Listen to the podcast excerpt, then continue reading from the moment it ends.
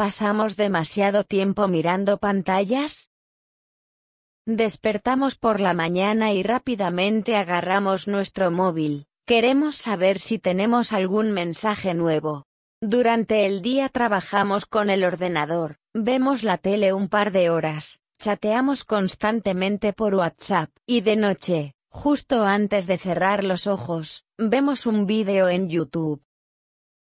Estudios recientes dicen que un adulto en Estados Unidos pasa 11 horas al día mirando pantallas.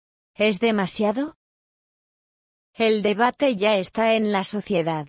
Sobre todo en relación con los niños, muchos padres están preocupados porque sus hijos son incapaces de desconectar del mundo digital. En todo caso, si decidimos moderar nuestro uso de la tecnología, Podemos empezar con algunas técnicas sencillas. Por ejemplo, dejar el móvil en un cajón mientras cenamos con la familia. ¿Qué pensáis vosotros? ¿Es bueno pasar tanto tiempo mirando pantallas?